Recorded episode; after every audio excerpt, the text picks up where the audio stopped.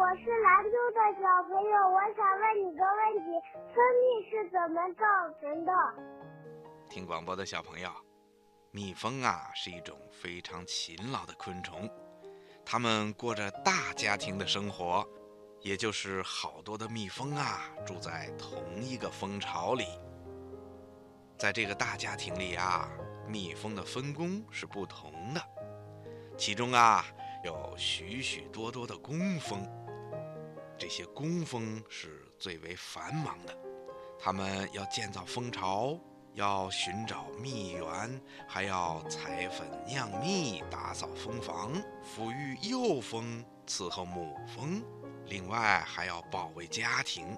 一切工作呀，都是由这些工蜂来完成的。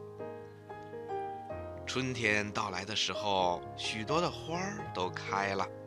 每天太阳刚刚出来的时候，成群的工蜂啊就会飞出蜂房，它们在花丛里飞来飞去，不停地钻进花里，然后啊把管子一样的喙，也就是嘴，伸进花耳里，再用喙里面的舌头一伸一伸地吸着花儿底部渗出来的甜汁儿，吸完一朵。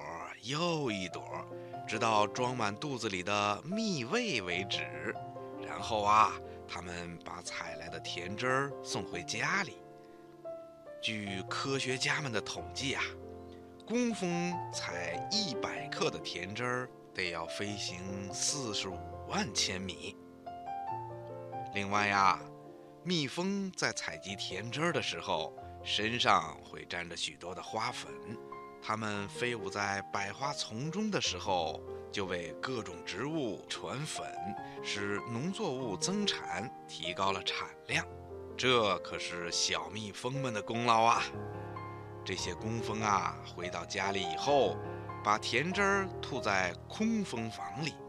到了晚上啊，年幼的工蜂把甜汁儿吸到自己的蜜胃里，过一会儿再吐出来。另一只工蜂吸进去，再吐出来，要经过一百到二百四十次这样的反复，这些甜汁儿啊才能变成蜜汁儿的。